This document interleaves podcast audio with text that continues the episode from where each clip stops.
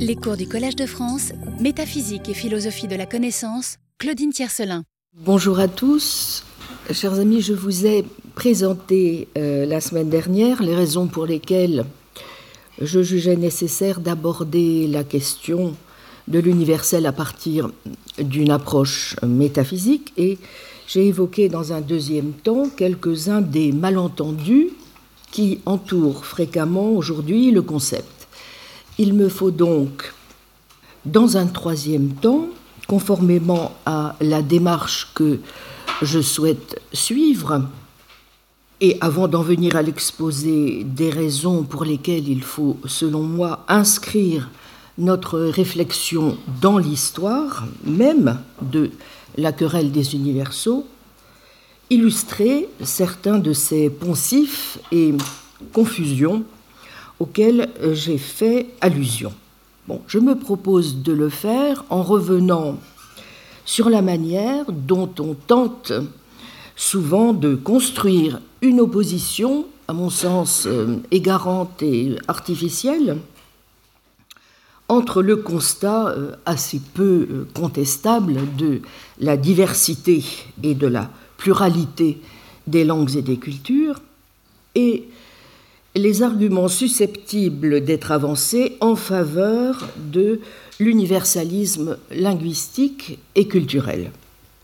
J'aimerais interroger ce faisant la nature et le bien fondé des arguments souvent invoqués sur cette base par des universalistes qui, soucieux, euh, comme nous l'avons vu la dernière fois, de déconstruire un universel qu'ils jugent condamnable, se revendiquent désormais d'un universalisme qualifié tantôt de relativisé, tantôt de pluraliste, et qui, nous exhortant à penser dans le plus grand nombre possible de langues et de cultures, ce à quoi on ne peut évidemment que souscrire, estime aussi que c'est pour une bonne part la traduction, entendue d'une certaine manière, qui nous permettra de reconstruire, cette fois donc sur de bonnes bases, un universel redevenu enfin fréquentable. Alors, quiconque a eu la chance de baigner dès l'enfance dans une double culture et dans le bilinguisme, comme c'est mon cas, pour les cultures et les langues bretonnes et françaises, mesure toute la chance, sinon le privilège, que constitue le fait naturellement de pouvoir parler, penser, rêver aussi, dans plusieurs langues. C'est un constat banal, dira-t-on, mais peut-être après tout, cela rend-il plus sensible, je ne sais pas, à deux malentendus qui grèvent souvent, me semble-t-il, nombre de réflexions sur la question de l'universel et de l'universalisme linguistique.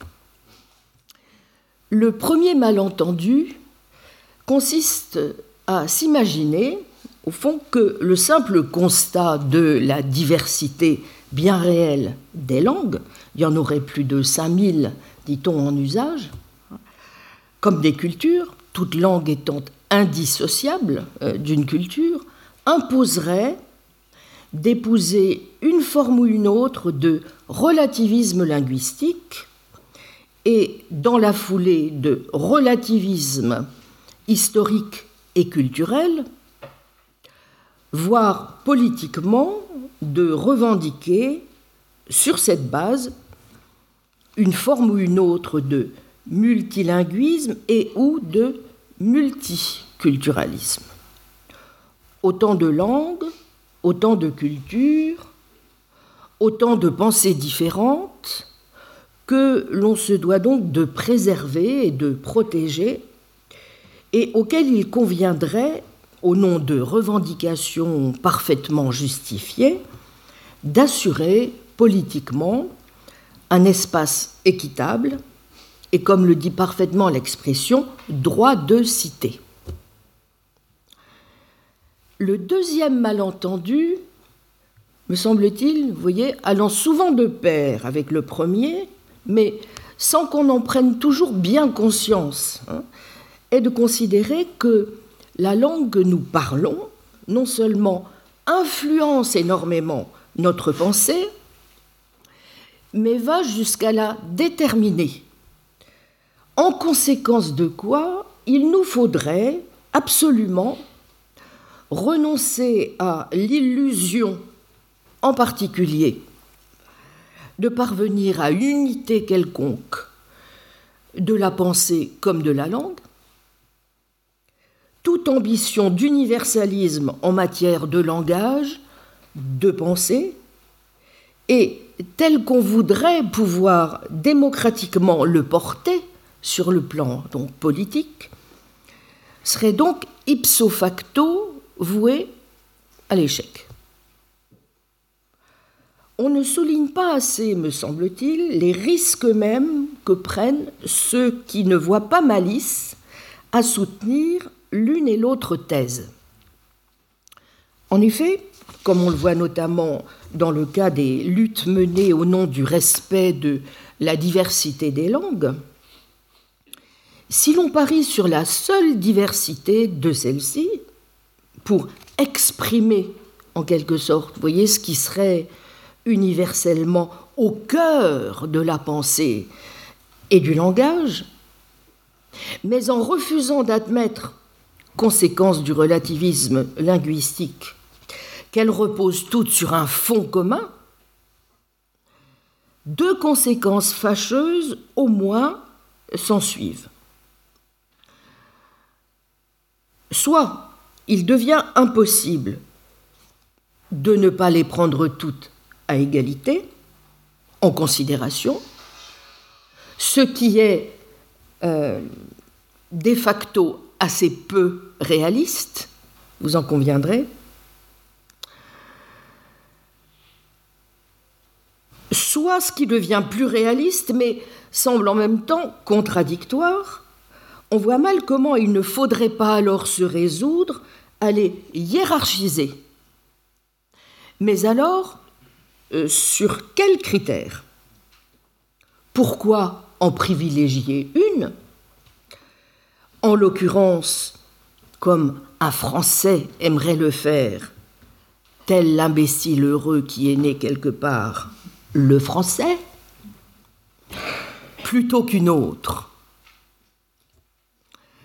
On aura peut-être évité le globiche, pour parler comme Madame Cassin, mais au nom de quoi aura-t-on justifié le privilège que l'on aimerait dans le même élan pouvoir accorder aux Français plutôt qu'aux Swahili ou aux Bantous? L'enjeu est donc le suivant.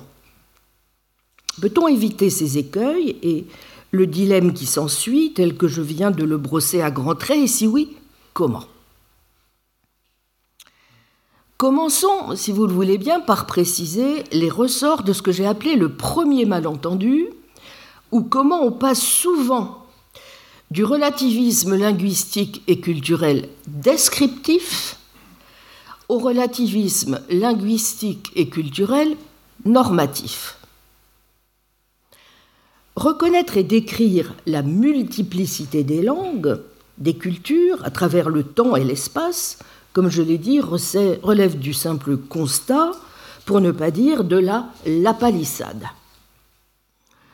Les différences étant plus prononcées entre les langues de familles différentes, par exemple les langues indo-européennes comme l'anglais, le hindi, le grec ancien d'un côté, et des langues non indo-européennes comme le hopi, le chinois et le swahili de l'autre.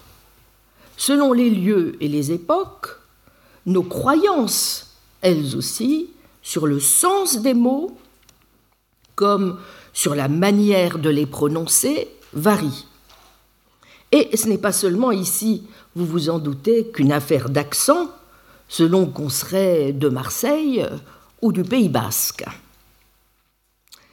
Ainsi aime-t-on le rappeler, la façon dont un physicien newtonien pouvait entendre et utiliser le terme masse au XVIIe siècle n'est pas la même que celle qu'adopterait aujourd'hui un physicien.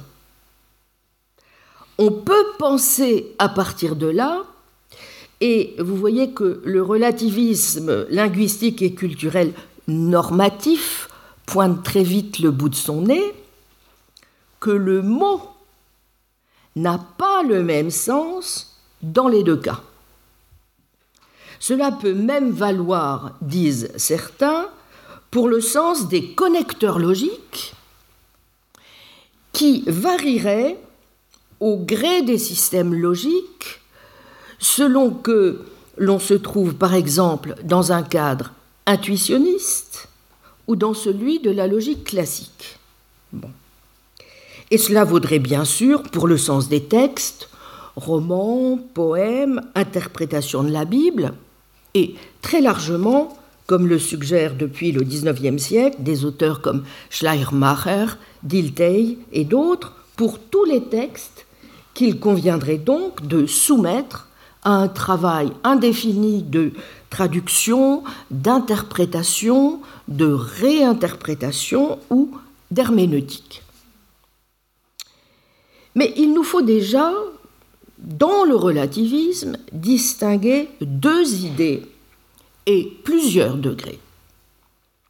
Ainsi, dans la forme qu'il prend, par exemple, chez un Herder, traité sur l'origine de la langue, et dans la tradition de Hamann ou de Humboldt, lesquels devaient par la suite influencer fortement des auteurs comme Ernst Cassirer, le relativisme, au fond, revient à dire que chaque langue est l'expression de la pensée d'un peuple, d'une nation ou d'une culture.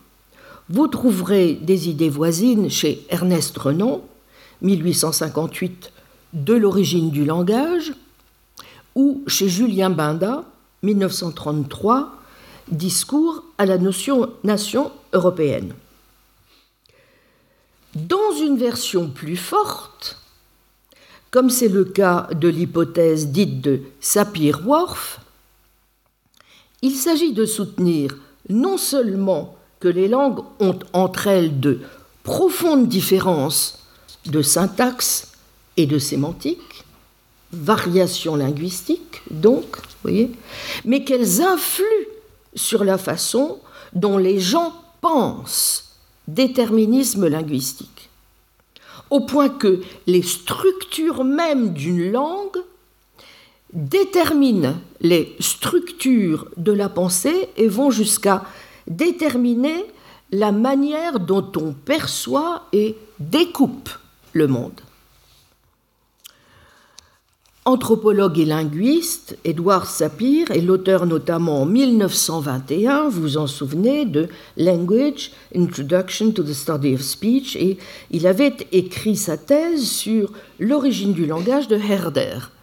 Élève de Franz Boas, il sera le maître de Benjamin Lee Worf, auteur de Thought and Reality, dont vous trouverez la traduction française parue chez De Noël en 1969, Linguistique et anthropologie. Voici par exemple ce qu'écrit Sapir en 1929, donc dans un article qui connut un certain retentissement, The Status of Linguistics as a Science. Je lis d'abord le texte en anglais. Human beings do not live in the objective world alone, nor alone in the world of social activity, as ordinarily understood, but are very much at the mercy of the particular language which has become the medium of expression for their society.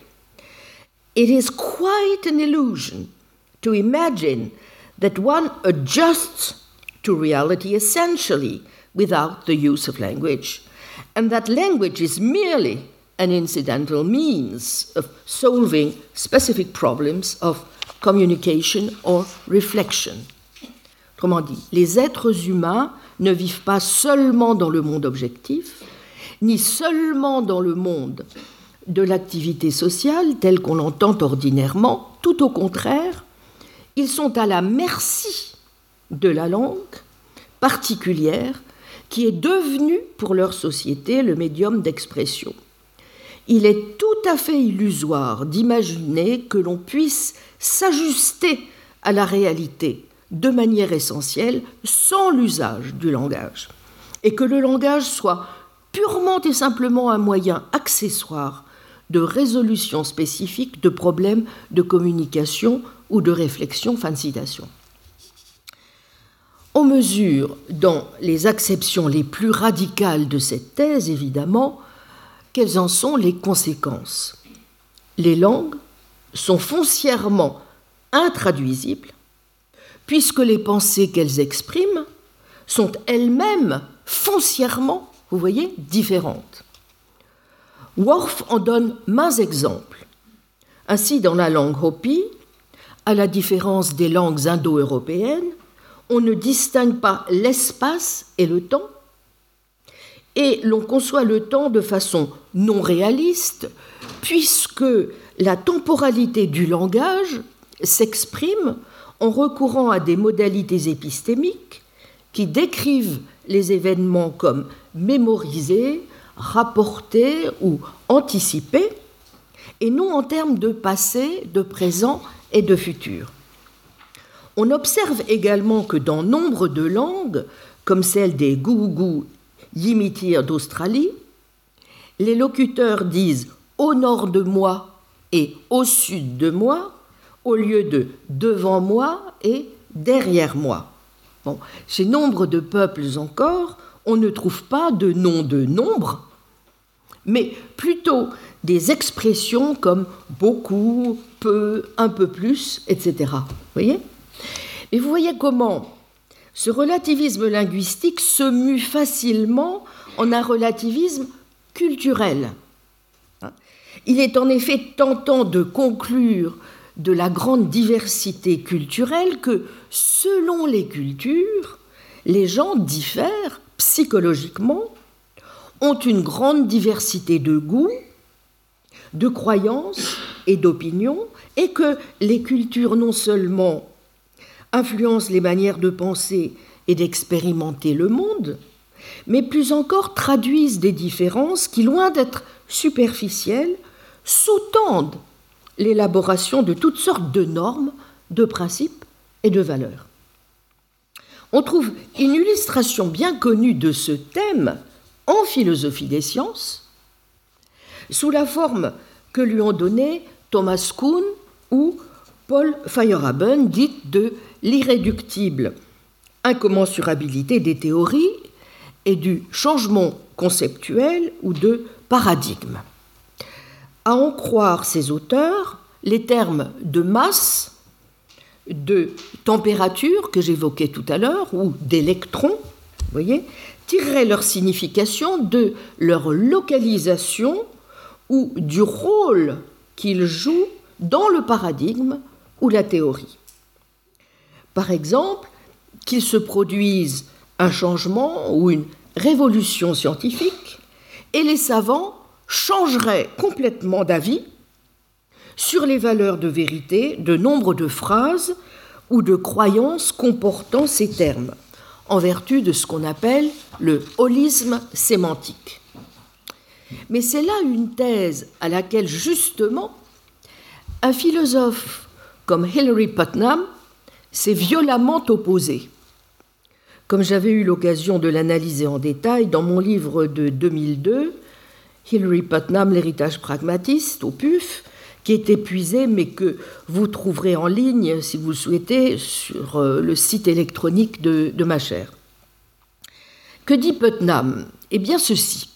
Contrairement à l'idée, vous voyez, donc selon laquelle le changement de théorie aurait changé la signification du terme température, par exemple, Putnam fait valoir que cette idée fait violence à toutes celles que nous pouvons avoir sur l'identité et le changement de signification. Et il s'y attaque donc notamment dans ce texte Explication et référence que avait traduit Pierre Jacob en 1980 dans le volume qu'il avait dirigé intitulé De Vienne à Cambridge, chez Gallimard, page 307-330. Putnam dégage bien les deux difficultés majeures, vous voyez, d'une telle position. Si chaque nouvelle théorie sur les atomes, les gènes, la sclérose en plaques ou le virus du sida doit changer de signification, ou plus exactement, doit changer la signification même de ces termes, n'est-ce pas? Alors, l'idée même d'en apprendre plus sur les atomes, sur les gènes, sur le sida, devient tout bonnement impensable. Toute théorie qui prétend accroître notre connaissance est bien une découverte sur quelque chose dont nous n'avons jamais parlé ou à quoi nous n'avions jamais pensé. Ensuite, puisque les termes observationnels sont eux-mêmes chargés de théorie, ils devraient eux aussi changer de signification au gré des changements de théorie. On serait alors conduit à la conclusion kuhnienne que des théories scientifiques différentes ont une signification incommensurable. Vous voyez? Bon. Mais c'est alors rendre inintelligible le simple fait de pouvoir tout simplement comprendre les théories scientifiques antérieures. bon. De ces analyses, Putnam tirera du reste un réalisme sans compromis. La référence des termes théoriques est fixée indépendamment des théories dans lesquelles ils figurent. Les changements intervenant dans la théorie n'entraînent donc pas ipso facto, hein, retenez bien l'idée de changement d'ontologie. Les sciences décrivent une réalité indépendante de nous et le changement de sens des termes théoriques, comme masse dans la théorie newtonienne et dans la théorie de la relativité, n'implique pas que l'on cesse de parler d'une seule et même réalité au-delà même de nos théories.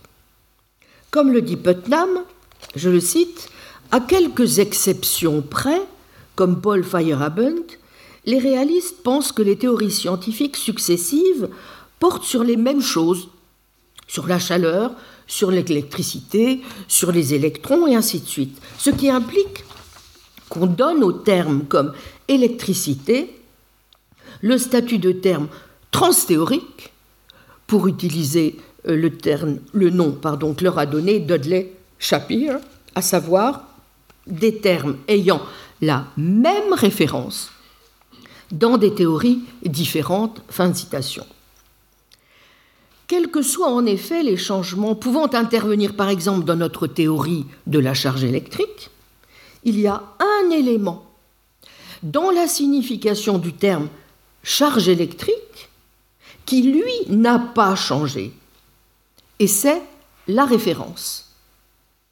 La charge électrique fait référence à la même grandeur, même si notre théorie de cette grandeur a énormément changé. Il faut donc, dit Putnam, commencer par substituer au problème de la signification celui de la référence, puis réfléchir à ce qui peut bien fixer cette dernière. Bon, vous voyez que si on généralise cette thèse, on voit que la thèse même du relativisme linguistique et culturel ainsi caractérisé revient à dire que, quel que soit au fond le domaine considéré, moral, droit, politique, les mots ou les concepts que nous utilisons, liberté, autonomie, devoir, droit, loi, sont susceptibles du même type, n'est-ce pas, de variation sémantique. Appliquée par exemple au domaine de la philosophie, telle philosophie, dira-t-on, relève d'un régime de vérité ou d'une épistémée particulière, quelque chose qui, incidemment, avait aussi, dans une certaine mesure, la faveur de Martial Guérou, personne n'est parfait, puisque, considérait-il, les philosophes créent des systèmes qui ne peuvent être évalués que de l'intérieur. Bon. Alors, on voit tout de suite, évidemment, ce qu'il y a de juste, voire de trivial, évidemment, mais aussi d'exagéré dans un tel relativisme linguistique et culturel. Ainsi suggérer que les Babyloniens, au motif qu'ils ne disposaient pas d'équivalent du mot téléphone ou du mot carburateur, ne pouvaient pas penser à des téléphones ou à des carburateurs, euh, tout simplement trivial. Hein. Mais cela ne permet pas d'en conclure que parler différentes langues implique de voir le monde de façon radicalement différente. En tout cas, si l'on veut donner du crédit à l'hypothèse Sapir-Whorf, on doit être en mesure de préciser quels aspects au juste du langage, lexique, syntaxe, grammaire, sémantique, influencent tels ou tels aspects de la pensée. Quelle forme cette influence peut prendre et jusqu'à quel point ils peuvent ou non la déterminer. Or, aucun de ces exemples empruntés au domaine empirique ne prouve véritablement ni que l'on se heurte à une intraduisibilité complète, ni que les catégories de pensée divergent lorsque c'est le cas des catégories de langue. Nombre de travaux, au contraire, notamment depuis les années 60, plaident plutôt en faveur de l'universalisme, au premier rang desquels les travaux de la linguistique chomskienne qui ont été largement étudiés. Pour Chomsky, comme on sait, les différences linguistiques sont superficielles et d'un intérêt scientifique mineur puisque, considère-t-il, les langues sont unies par une grammaire universelle, les différences entre elles n'étant que le reflet de différentes configurations possibles de règles universellement partagées. L'idée de base, si vous voulez, est celle-ci, compte tenu du nombre limité d'énoncés qu'un enfant entend, on ne pourrait expliquer la richesse verbale dont il témoigne en seulement quelques années la complexité de ses capacités linguistiques, l'aptitude presque illimitée qu'il manifeste à distinguer une phrase d'une non-phrase, à comprendre et à énoncer un nombre infini de phrases auxquelles il n'a jamais pensé auparavant, sans présupposer l'existence en lui d'un équipement linguistique inné dont il y a aussi lieu de penser qu'il guide et à la fois contraint l'enfant dans sa construction de la grammaire. Et si tel est le cas, si les langues sont limitées par de tels mécanismes innés d'acquisition du langage, il y a sans doute moins de différence entre les langues que ce que certains relativistes linguistiques aimeraient bien nous faire croire. Quant aux aspects empiriques, de la thèse worfienne, ils se sont heurtés aussi à maintes difficultés. C'est ainsi que l'on a pu montrer la constance d'une langue à une autre, des classifications des couleurs, ou encore qu'un peuple qui, comme les Gugu Yimitir, vit dans le bush australien, sur un terrain totalement plat, bah, a besoin de direction comme nord-sud plutôt que devant-derrière. Et donc, contrairement à la thèse de Worf, cela tendrait plutôt à montrer que c'est la pensée, cette fois, qui façonne le langage et non l'inverse, même si des recherches empiriques plus récentes, je le reconnais, ont permis de nuancer un peu ces conclusions négatives. Vous voyez notamment les analyses euh, de Jesse Prince, mais sur lesquelles je n'ai pas le temps de m'apesantir, bien sûr, aujourd'hui. De même, les sciences cognitives ont depuis lors apporté de l'eau au moulin de l'hypothèse selon laquelle le langage peut influencer la pensée, notamment à partir de l'hypothèse due à Jerry Fodor du caractère modulaire de l'esprit. Pas Différents modules cognitifs effectuant des tâches cognitives différentes pour élaborer la syntaxe, reconnaître les visages, etc., avec des traitements divers de toutes sortes d'informations. Néanmoins, et même si l'on peut considérer les effets linguistiques comme des effets culturels, l'évaluation de ce en quoi peut consister la réalité pas, de ces effets, en termes par exemple de discrimination perceptuelle, de mémoire disponible ou encore de classification, est toujours matière à discussion. Il semble en tout cas plus prudent, si influence il y a, de parler d'intraduisibilité locale ou partielle, plutôt que de conception du monde radicalement incommensurable. Notons au passage, comme l'ont fait observer plusieurs auteurs, et donc je pense aux mises au point que l'on doit au philosophe Jesse Prince ou à celle de Pascal Angèle, que l'invocation fréquente aussi du relativisme linguistique que vous trouvez par exemple chez deux auteurs que j'ai cités la semaine passée, Étienne Balibar et Suleiman Bachir Diagne, dont je vais parler encore tout à l'heure, n'est pas ce que certains philosophes ont pu avoir au XXe siècle à l'esprit lorsqu'ils se sont penchés comme Quine sur les phénomènes de l'inscrutabilité de la référence et de l'indétermination de la traduction dont l'une des formes est que deux manuels de traduction divergents peuvent s'adapter à des données verbales identiques.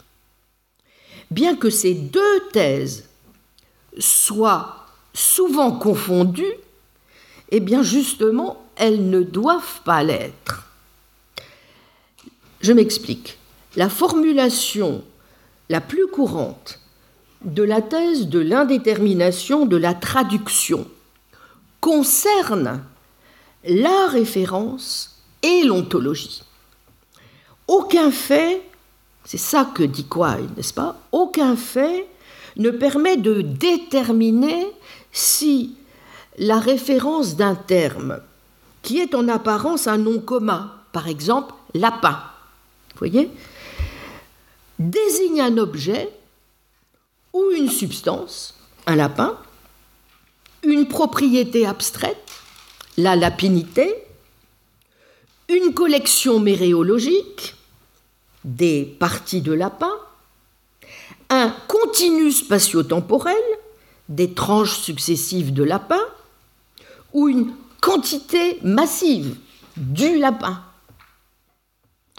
D'où deux conséquences marquantes de la thèse de Quine. La première est que même si l'indétermination de la traduction va de pair avec ce que Quine appelle la relativité de l'ontologie, à un langage, elle n'entraîne absolument pas le relativisme linguistique, c'est même tout le contraire. Si la traduction est nécessairement indéterminée, il n'est pas possible d'établir que deux langues sont incommensurables, puisque, vous voyez bien, pour établir leurs différences, il faut déjà les traduire. Et supposer qu'il y a quelque chose de commun entre elles, et notamment pour pouvoir parler de difficultés de traduction, qu'il y a un large accord entre le traducteur et celui dont on traduit le langage. Quine notait du reste que l'existence d'une mentalité primitive est un mythe entretenu par les mauvais traducteurs?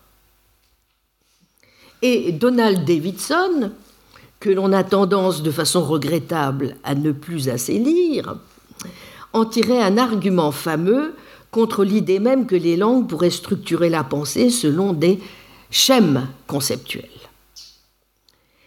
La seconde conséquence importante de la thèse est que la signification est indéterminée à l'intérieur d'une langue, d'un locuteur, autrement dit, vous voyez, à un autre. Ce qui veut dire que le phénomène de l'indétermination est général, propre à n'importe quelle interprétation des pensées. Mais au fond, il n'y a là rien de, dramatique. C'est au contraire euh, parfaitement banal. C'est aussi, comme nous l'avons longuement analysé l'an passé, la position de Charles Peirce, fondateur de la sémiotique et du pragmatisme, le vague ou l'indétermination, martelait-il, qu'il prenait nonobstant grand soin de distinguer de l'ambiguïté et de l'équivoque, est une caractéristique irréductible du langage ordinaire. Mais loin que ce soit un obstacle, c'est au contraire un instrument absolument nécessaire à son bon fonctionnement.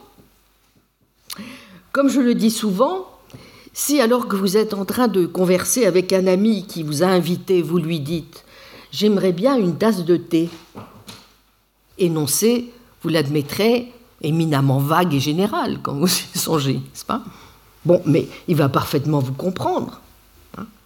En revanche, si dans la conversation, vous précisez et spécifiez l'énoncé en disant J'aimerais bien boire une tasse de thé Lapsang Souchong dans une tasse en porcelaine, bah, il aura précisé les choses et sans doute comprendrez-vous aussi euh, ce qu'il veut dire, mais à l'évidence, il n'aura pas dit quelque chose de tout à fait naturel, n'est-ce pas?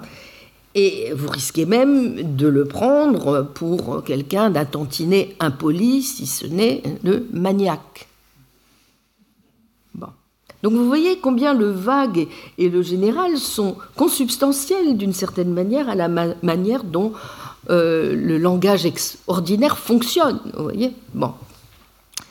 Bon, attelons-nous à présent au deuxième malentendu que j'ai indiqué au début, celui qui du constat donc de la très banal de la multiplicité des langues et des pensées inciterait à conclure à un relativisme linguistique et culturel irréductible et à renoncer à tout rêve d'une quelconque unité du langage et de la pensée, là où on devrait, du moins me semble-t-il, soutenir tout le contraire et parvenir à démontrer le bien fondé, sur ce point en tout cas, de l'universalisme. Pour ce faire, il me semble important d'être attentif à plusieurs éléments.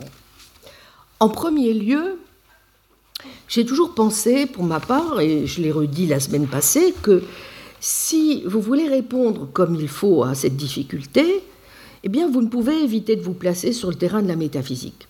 Et qu'il y a de fortes chances aussi pour que cela vous conduise à admettre qu'il est impossible de faire l'économie d'une forme minimale d'essentialisme, que j'ai pour ma part appelé donc une forme d'aliquiditisme, lequel n'est pas sans rapport, comme nous le verrons, avec l'argumentaire que déployait Pierre Abélard lorsqu'il cherchait à répondre par exemple à la question Qu'est-ce que l'humanité?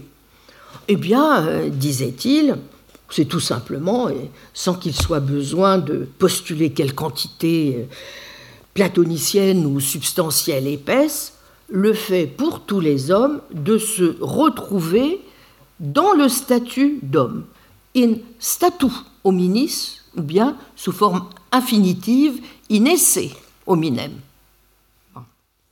Voilà qui peut déjà peut-être nous mettre, voyez, sur la piste de ce qu'il faut sans doute éviter de faire, à savoir prendre l'universalisme logique ou linguistique que l'on aimerait pouvoir revendiquer pour ce qu'il n'est pas, à savoir la nostalgie d'une sorte d'universalisme de transparence cratiléenne ou adamique, sur le modèle d'une caractéristique universelle, qu'a pu certes envisager Leibniz, puis à quoi s'attellera aussi euh, le grand Louis Couturat, et je vous renvoie d'ailleurs sur ce thème au magnifique exposé qu'avait fait euh, sur cette question Jacques Bouvresse au colloque de rentrée 2014.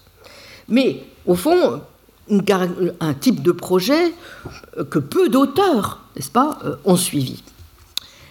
Comme l'avait fort bien vu Bertrand Russell, et que rappelle d'ailleurs Bachir Diagne dans le passage que je vous ai cité la semaine dernière, la logique, en effet, eh ben, elle n'est pas de ce monde. Chercher à rendre le langage ordinaire plus clair n'implique donc pas, en toute rigueur, qu'on s'illusionne sur la valeur universelle ainsi entendue qu'il pourrait prendre, encore moins que l'on chercherait à présenter la langue anglaise, contrairement à ce que redoutent les belles âmes que révulse le globiche, comme l'idéal type auquel toutes les autres langues devraient se conformer, au motif qu'elle serait devenue la langue de la pensée. Mais la mise en garde contre toute position extrême vaut aussi dans l'autre sens de ce que le langage pose des problèmes de traduction n'implique pas que traduire exige de restituer une identité littérale de sens, ce qui est de fait illusoire, ni davantage que nous ne puissions rien traduire, qu'il y ait de l'intraduisible, ni que nous ne disposions pas, bien au contraire, de toutes sortes de moyens pour restituer le sens de ce que nous voulons dire.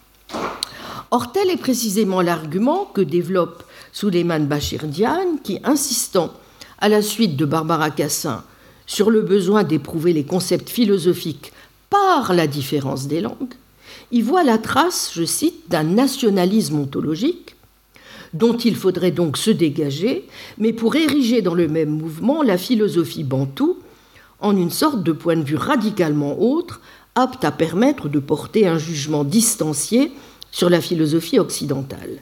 Voici ce qu'il écrit donc dans L'encre des savants, Réflexion sur la philosophie en Afrique, 2013, page 36-37, je le cite.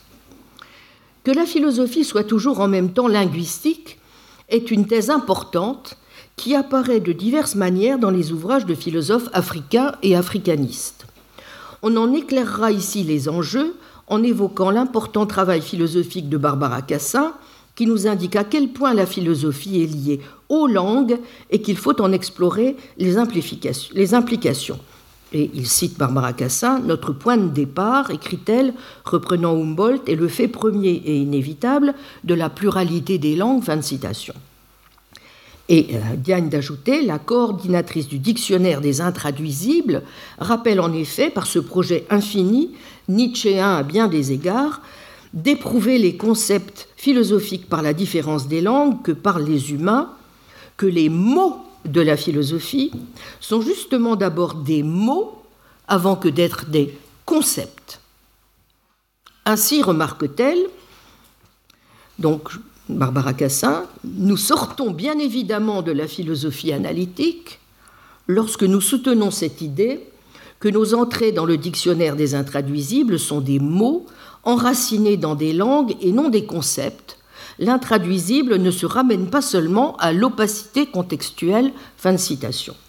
C'est dans Philosophizing in Language, Nottingham French Studies, 2010, volume 49, numéro 2, page 36. Diane de commenter Au langage qui se vaudrait donc celui de la philosophie, il est utile d'opposer cette multiplicité et de lui faire subir ainsi une déterritorialisation qui le rende conscient de soi comme inscrit dans la différence. Goethe le disait bien, on ne connaît rien à sa propre langue si on n'en connaît pas d'autres. Le dictionnaire philosophique dont il faut donc poursuivre indéfiniment le projet n'est pas celui qui fournirait des équivalents du même concept dans les autres langues, celles conceptuelles aussi ou abstraites évidemment, mais qui déterritorialise les manières de dire qui font appel aux mots en question et nous mènent ultimement à prendre conscience de notre condition de vivre dans ce que Hannah Arendt, citée par Barbara Cassin, appelle l'équivocité chancelante du monde, dans le journal de pensée d'Arendt. En retrouvant la sagesse sophistique derrière ce qui se donne pour la tradition philosophique du logos, comme étant inséparablement être, pensée et parole, Barbara Cassin indique l'existence de ce dont la parole justement a été évacuée hors d'une philosophie qui se voudrait à la fois universelle et monolingue, sophiste, femme, africain. Son projet qui vide de sens ce que Jean-Pierre Lefebvre a appelé le nationalisme ontologique de Heidegger déclarant que la philosophie n'avait qu'une seule langue, le grec hier et aujourd'hui l'allemand, montre bien quel enjeu représente pour les philosophes en Afrique cette question de la langue ou des langues, si on ajoute au grec, à l'allemand, leurs cousins indo-européens qui partagent avec eux en particulier des usages semblables du verbe être.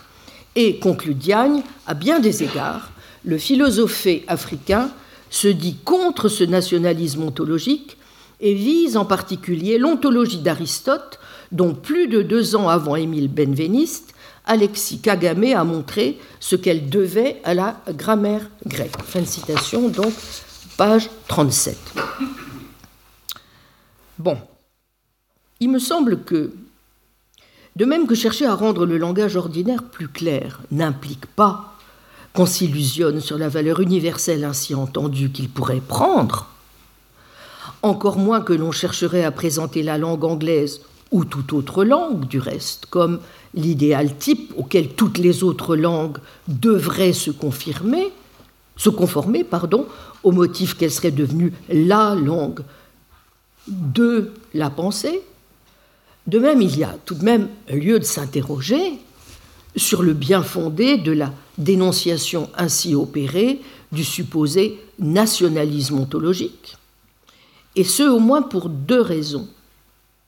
En premier lieu, parce que la thèse selon laquelle les catégories de lettres dégagées par Aristote seraient, selon la thèse bien connue en effet de Benveniste, de simples transpositions des catégories de langue, et en l'occurrence de la langue grecque, est depuis longtemps contestée, voire notamment Trendelenburg ou Brentano, et je vous renvoie pour les analyses récentes du dossier à la livraison de juillet-août 2018, numéro 3 des études philosophiques, catégorie de langue, catégorie de lettres.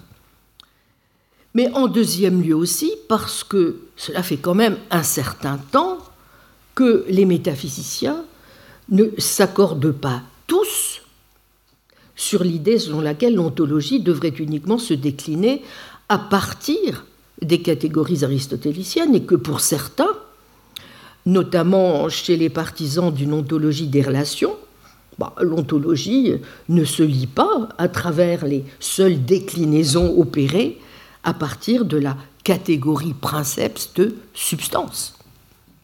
Bon, il y aurait encore de nombreuses remarques que je pourrais faire là-dessus, mais je me contente de ces deux-là déjà pour dire que je trouve la dénonciation quand même un peu, bon, à tout le moins un peu forcée. Bon, voilà pour la, première série de remarques que je souhaitais faire.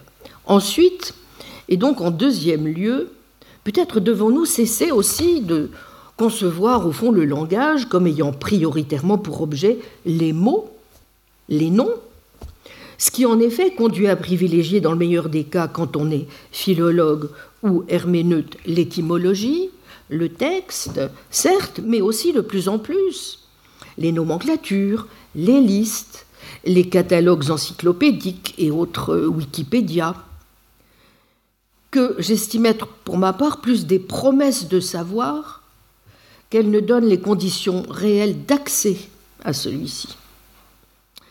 Et peut-être conviendrait-il de souligner un peu plus que le langage, eh bien, c'est d'abord et avant tout l'espace de phrases, de propositions, sans lesquelles il ne peut y avoir de jugement, car le langage, si on tient à le rapporter vraiment à la pensée, comme j'y ai insisté l'an passé, c'est ce qui nous permet de produire des énoncés, de faire des assertions que l'on peut évaluer, discuter, justifier, critiquer. C'est aussi l'espace des arguments, des raisonnements, des problèmes que l'on expose et que l'on peut indéfiniment reprendre des raisons que l'on peut avancer, qui sont à mon sens la condition même d'un espace authentiquement démocratique, un espace des raisons. En troisième lieu, et le texte de Putnam que je mentionnais devrait aussi nous y inciter, il conviendrait de ne pas considérer, comme on le fait encore trop souvent, que ces deux dimensions, vous voyez, du langage, que serait d'un côté la dimension euh, qu'on dira référentielle ou dénotative, et de l'autre la dimension, pour aller vite, connotative ou de sens, s'opposent. Le sens ne se trouvant donc que dans l'expression, euh, celle-là même qui permet par l'art des superpositions, des métaphores, l'accès à la poésie.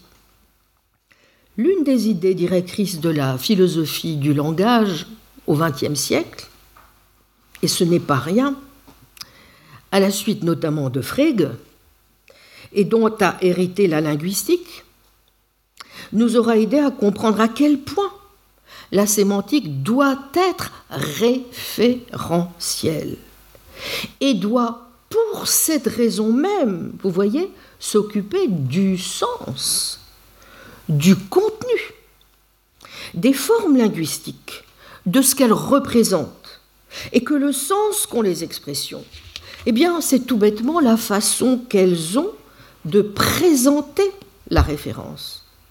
Ce pourquoi deux expressions peuvent avoir une référence commune et néanmoins différer par leur sens, qui n'est rien d'autre que le mode de présentation, une fois encore, de la référence. Ainsi, prenez par exemple les deux expressions triangulaires possédant trois angles, n'est-ce pas, et trilatérales possédant trois côtés. Elles font bien référence à la même propriété qui se trouve être indissolublement la propriété d'avoir trois angles et la propriété d'avoir trois côtés. Mais ces deux propriétés, qui en fait sont la même, ne peuvent être distinguées que conceptuellement. Pour Frege, que je viens ici de citer, cela veut dire que triangulaire et trilatéral font référence, vous voyez, à la même propriété, mais sous des modes de présentation différents. De même que pour Frege, le sens détermine la référence, Stuart Mill disait que la connotation détermine la dénotation. Hein. il faut toujours se souvenir que de façon générale, et je reprends ici la formulation de François Recanati, que je cite, les propriétés comme les objets peuvent être présentées de diverses façons. La conception que se fait le boucher chevalin d'un cheval n'est pas la même que celle d'un cavalier ou d'un zoologiste, et ces conceptions sont autant de modes de présentation de ce qui est en fait une seule et même propriété, la propriété d'être un cheval. Fin de citation. Donc viser l'universalisme, vous voyez, ne signifie pas rejeter la diversité des langues, ni l'histoire, ni la culture. Mais cela impose en revanche de rejeter l'idée que là où il n'y aurait pas expression, il y aurait nécessairement perte de sens. Hein, et d'insister beaucoup plus sur le fait que l'expression et le sens ne peuvent être donc totalement déconnecté d'une entreprise visant la connaissance et la vérité.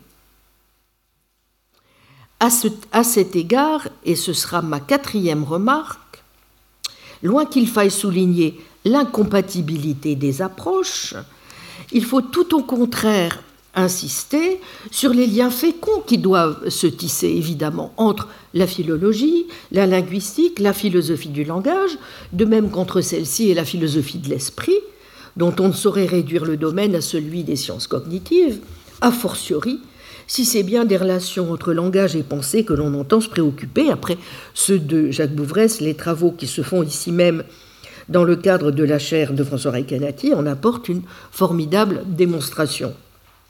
Par ailleurs, plutôt que d'invoquer comme une rengaine la quête de sens, consécutive bien sûr à la perte de sens, en prenant un ton inspiré, quasi religieux ou mystique, ben on aimerait bien que soit plus souvent rappelé et plus clairement explicité les conditions d'effectuation de ce fameux sens, et de manière plus urgente encore, que soient indiquées les raisons précises pour lesquelles tels ou tels termes employés, tels ou tels énoncés proférés sont éventuellement dénués de sens ou parfaitement absurdes. En cinquième lieu, peut-être cela vaut-il la peine aussi, au fond, d'examiner la pensée et le langage selon de toute autre modalité, ou en suivant un modèle qu'on dira peut-être plus général, voire plus systématique. Et c'est ce que je m'étais employé à faire l'an dernier dans le cours justement consacré à la sémiotique et l'ontologie, à savoir en considérant plutôt ces deux concepts comme des ensembles de signes, n'est-ce pas? Puisque vous en trouvez déjà l'idée chez Aristote, mais plus encore au Moyen Âge, chez Guillaume d'Occam, chez les modistes, plus près de nous chez Berkeley, puis sous une forme donc systématisée et une sémiotique philosophique chez Charles Peirce. Car voir les choses ainsi et donc, vous voyez, céder du modèle sémiotique pour alimenter la réflexion permet entre autres avantages ben, d'éviter le risque toujours présent et du formalisme et du psychologisme, notamment en contournant pas mal d'illusions engendrées par le recours à l'intériorité, à l'introspection, à l'intuition trompeuse, au moi haïssable, à cette bien mystérieuse chose qu'est la conscience, entité toute plus opaque bien souvent les unes que les autres. Ce que je veux dire par là, c'est que plutôt que de s'évertuer toujours à analyser la pensée de l'intérieur, peut-être peut-on rappeler que la pensée, qui est un bien public et non privé, à la différence des représentations, comme le soulignait tant ben, se donne toujours dans l'extériorité. Et c'est précisément ce qui lui confère un caractère universel, au sens 3 de la transcendance que j'indiquais la semaine passée, vous vous souvenez peut-être, dans ma définition préalable des trois caractéristiques de l'universel. Ainsi, ce qui nous intéresse chez Shakespeare, ben, c'est pas lui, ni ce qu'il a bien pu avoir à l'esprit ou se représenter en écrivant Hamlet.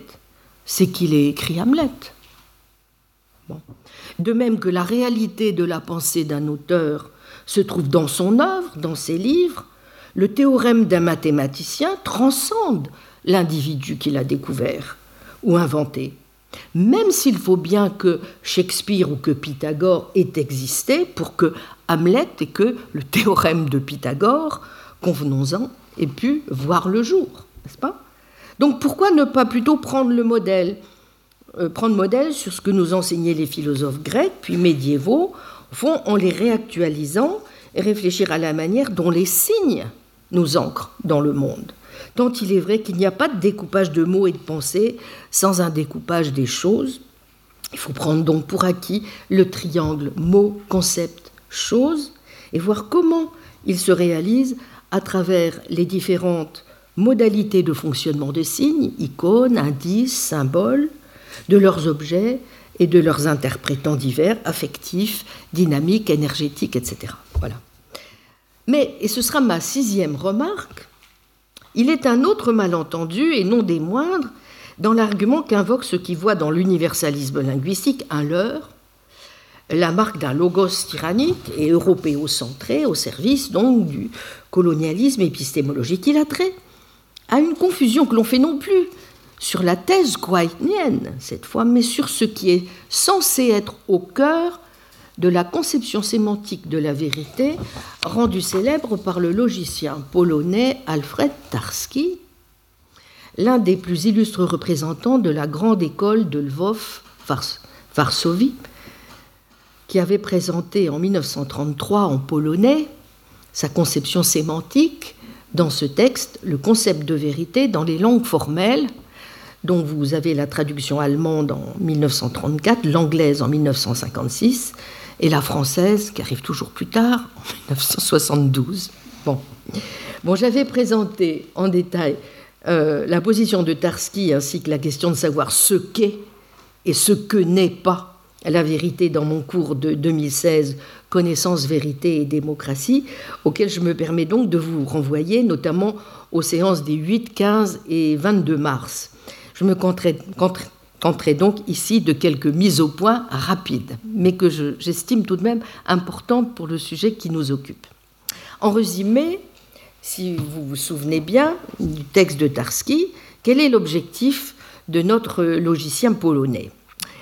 Son objectif est euh, de clarifier la notion de vérité et d'en proposer une définition rigoureuse pour la logique et les mathématiques, n'est-ce Il était conscient, comme beaucoup du reste, que le concept de vérité bien recèle nombre de confusions, comme c'est le cas d'autres notions sémantiques que je viens d'évoquer, dont celle de référence, hein, qui mènent souvent, bah, euh, dans les langues naturelles, à des paradoxes, dont le paradoxe bien connu d'Épiménide le Crétois, ou paradoxe dit du menteur. Hein, euh, vous vous souvenez, je dis, entre guillemets, je mens, donc si c'est vrai, c'est faux. Bon. Pour y remédier, Tarski avait proposé une fameuse définition, dite matériellement adéquate, puisqu'elle peut reposer sur des équivalences comme T, entre guillemets, la neige est blanche, est vrai si et seulement si la neige est blanche. La définition a fait et fait toujours couler beaucoup d'encre, mais elle est souvent mal comprise. On pourrait dire en un sens, au fond, qu'elle est triviale, et ne fait que reprendre ce qui est au cœur de la définition bien connue donnée par Aristote de la vérité dans la métaphysique, à savoir dire de ce qui est que cela n'est pas, ou de ce qui n'est pas que cela est, est le faux, alors que dire de ce qui est que cela est, ou de ce qui n'est pas que cela n'est pas, est le vrai. Fin de citation. Mais c'est justement ce qu'on a reproché au malheureux Tarski, c'est-à-dire de prétendre en dire moins qu'il ne fait en réalité sur la vérité. Et ce, pour au moins trois raisons. D'abord, nous dit Tarski, la vérité est donc une propriété des phrases. Voyez? Or, bon, la vérité, n'est-ce pas quelque chose qui s'attribue à ce qui est dit ou pensé, et donc à ce qu'on appelle plutôt des propositions. Hein en relativisant la vérité aux phrases d'une langue, Tarski, au fond, la rendrait finalement relative tout court. D'où l'on serait en droit de conclure que le vrai en polonais n'est pas le vrai, par exemple, en mandarin. Hmm? De même, deuxième reproche adressé à Tarski, il y a confusion entre la mention et l'usage dans la supposée équivalence. La phrase entre guillemets à gauche du si et seulement si la neige est blanche, n'est-ce pas, entre guillemets, donc est citée ou mentionnée, alors que la phrase à droite est non pas citée, mais utilisée. Vous y êtes Bon, on a donc l'impression d'être en présence d'un énoncé métalinguistique trivial parce que la phrase de droite répète simplement celle de gauche, mais il s'agit en réalité d'une impression erronée.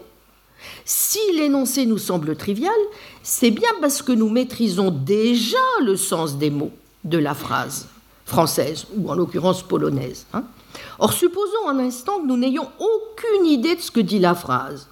Par exemple, si elle était exprimée en swahili, ou encore si la phrase, de gauche était tout simplement dénuée de sens, comme dans donc T', entre guillemets, un snark est un boujoum, si et seulement si, un snark est un boujoum. Sans doute a-t-on l'impression que la vérité de cette phrase est indifférente à sa signification. Hein. Mais c'est une illusion. Celui qui sait que, entre guillemets, la neige est blanche est vrai si et seulement si la neige est blanche, sait nombre de choses en réalité sur ce que signifie cette phrase, puisqu'il sait notamment à quelle chose dans le monde réel la neige, la blancheur, cette phrase s'applique. D'où une troisième critique faite à M. Alfred. Vous prétendez que votre conception sémantique de la vérité est philosophiquement neutre, hum, qu'elle nous engage à entériner aucune conception particulière de la vérité. T continue d'être correct, même si vrai veut dire est vérifié, est cohérent avec d'autres énoncés ou est utile. Mais c'est un point relevé par nombre de commentateurs sur lequel j'avais moi-même insisté en vous présentant la théorie. La condition d'adéquation matérielle ressemble quand même beaucoup à la conception traditionnelle comme vous avez euh, en effet chez Aristote, de la vérité comme correspondance avec la réalité. En d'autres termes, cela donne bien l'impression que T n'est vrai que si vous présupposez que la vérité est la propriété qu'ont les phrases ou les propositions de correspondre avec la réalité. Vous y êtes? Bon. Et c'est évidemment sur ce type de reproche que s'appuient ceux qui remettent en cause dans les discussions sur l'universalisme et le postcolonialisme non seulement le caractère universel de la définition tarskienne, mais celui de la vérité tout court.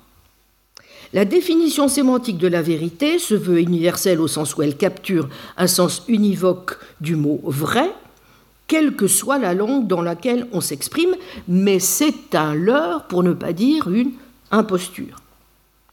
Ce sont des idées assez voisines que vous trouviez déjà chez quelqu'un qui, comme Marcel Détienne, les maîtres de vérité dans la Grèce archaïque, 1967, disait que vrai n'a pas le même sens selon les époques ou les cultures, ou encore dans l'insistance foucaldienne sur la notion de régime de vérité. Plus récemment, le philosophe ghanéen Kwasi Wiredu, dans Truth in an African Language, pardonnez-moi pour la prononciation de cette belle langue, je, je m'en excuse, je ne la maîtrise pas assez, dans le volume African Philosophy, sous la direction de Lee Brown, Oxford University Press 2004, en a tiré pour sa part deux enseignements. D'abord, ce n'est pas parce que vrai a pu vouloir dire aussi, ou peut-être antérieurement, donc quelque chose d'autre que correspond au fait, que ce sens n'a pas existé dans d'autres cultures. Ce que l'on est évidemment, en tout cas moi, absolument prête à admettre, bien sûr. Mais en second lieu, observe-t-il, dans la langue Akan, parlée au Ghana et en Côte d'Ivoire, la notion de ce qui est le cas, donc Néa était ça, ne peut pas signifier vrai au sens d'une langue occidentale comme l'anglais, parce que, entre guillemets, P est vrai qui se dit, entre guillemets, P ça, et c'est un fait que P qui se dit Néa était P, je vous prie donc d'excuser ma prononciation, sont, dit-il, de simples variantes grammaticales. Autrement dit, elles n'expriment aucune correspondance avec la réalité. Selon Wiredu, en Akan, la phrase canonique de Tarski n'exprime donc qu'une tautologie.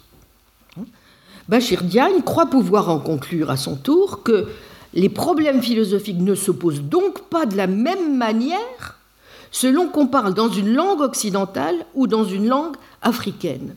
Voyez son texte pour une histoire postcoloniale de la philosophie dans la revue citée, avril 2017, numéro 72, page 81-93 moyennant quoi cela menace l'universel de traduction sur lequel repose le paradigme de Tarski. Si même un terme comme vrai est relatif au langage, cela confirmerait donc le bien fondé d'une philosophie postcoloniale et décoloniale. Bon. Même si l'on prend acte des ambiguïtés que je viens d'évoquer, et qui sont donc bel et bien présentes dans la conception tarskienne, il ne s'agit pas du tout de le nier, c'est, me semble-t-il, tout de même sous-estimer le caractère précisément trivial de l'énoncé d'équivalence. Si la condition T peut s'appliquer à des phrases comme T', donc entre guillemets un snark est un boujoum est vrai si et seulement si un snark est un boujoum, dont nous ne savons même pas si elle est vraie ou fausse, cela ne montre-t-il pas que la conception de Tarski est bel et bien triviale C'est d'ailleurs aussi ce que certains, à l'inverse, lui reprochent, de ne rien faire d'autre, autrement dit, que d'exploiter le truisme selon lequel il est vrai que la neige est blanche ne dit pas autre chose que la neige est blanche. En d'autres termes, est vrai ne dénote pas une propriété réelle des phrases ou des propositions, mais ne sert qu'à affirmer, par exemple, que la neige est blanche, vrai n'étant donc qu'un terme formel ou logique qui n'exprime aucune propriété métaphysique profonde.